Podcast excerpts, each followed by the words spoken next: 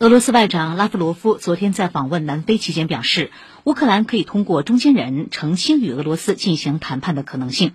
乌克兰国防部昨天在社交媒体发布消息说，乌国防部情报总局发言人斯基比茨基认为，今年春季至初夏对战局走向具有决定性意义。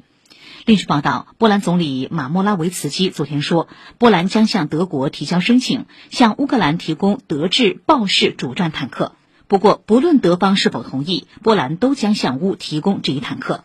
此外，捷克常驻欧盟代表昨天在社交媒体上发文称，当天的欧盟外长会就进一步向乌克兰提供五亿欧元援助和四千五百万欧元的军事训练经费达成一致。